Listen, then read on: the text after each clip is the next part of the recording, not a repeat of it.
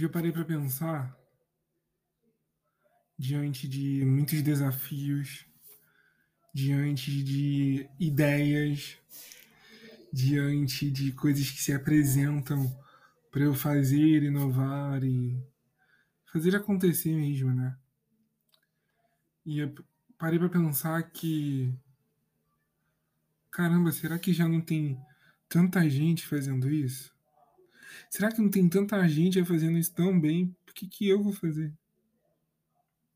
Será que já não tem tanta gente construindo, criando? Por que, que eu vou fazer?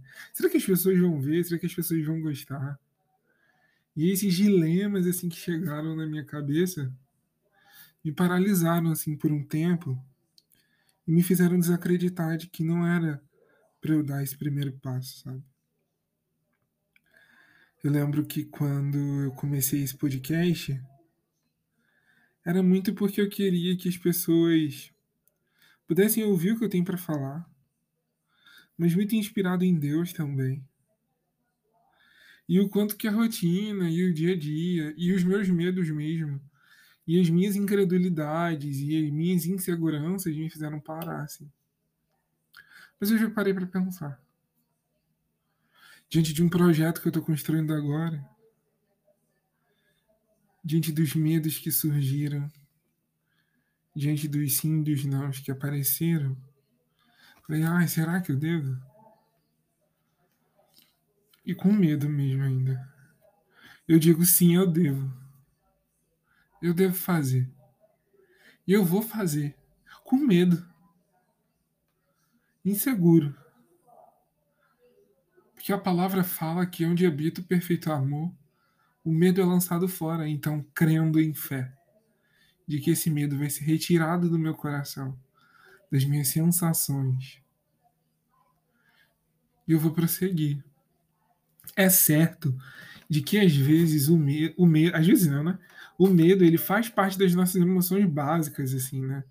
Então ele serve para deixar a gente mais cauteloso mas quando esse medo paralisa a gente, cara, não faz sentido. Então eu gravo esse episódio recomeçando diante dos projetos que eu vou enfrentar para dizer vamos embora. Medo, inseguro, mas com fé.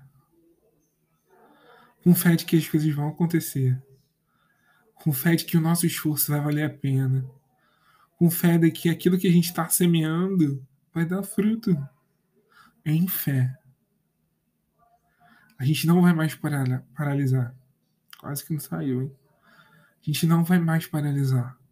A gente já não vai mais ficar estagnado. Não, cara. Levanta. Começa a escrever. Começa a sonhar. Começa a fazer. Comece com o que você tem. E lá na frente, quando você olhar para trás, você vai ver: Uau! Ainda bem que eu dei o primeiro passo. Então vamos embora. Vamos junto. Vamos dar esse passo e vamos caminhar para um tempo incrível. Você tem algo para compartilhar que muitos não têm. Tem algo que só você tem. Então abre a boca. Vamos falar.